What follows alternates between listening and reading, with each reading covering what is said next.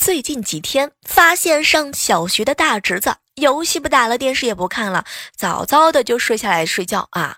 后来我就很好奇问他哟，侄子，你这最近是养生啊，怎么睡这么早啦？没成想这熊孩子偷偷的告诉我，别提了，最近几天要期中考试，得好好爱护眼睛，不然怕抄错行。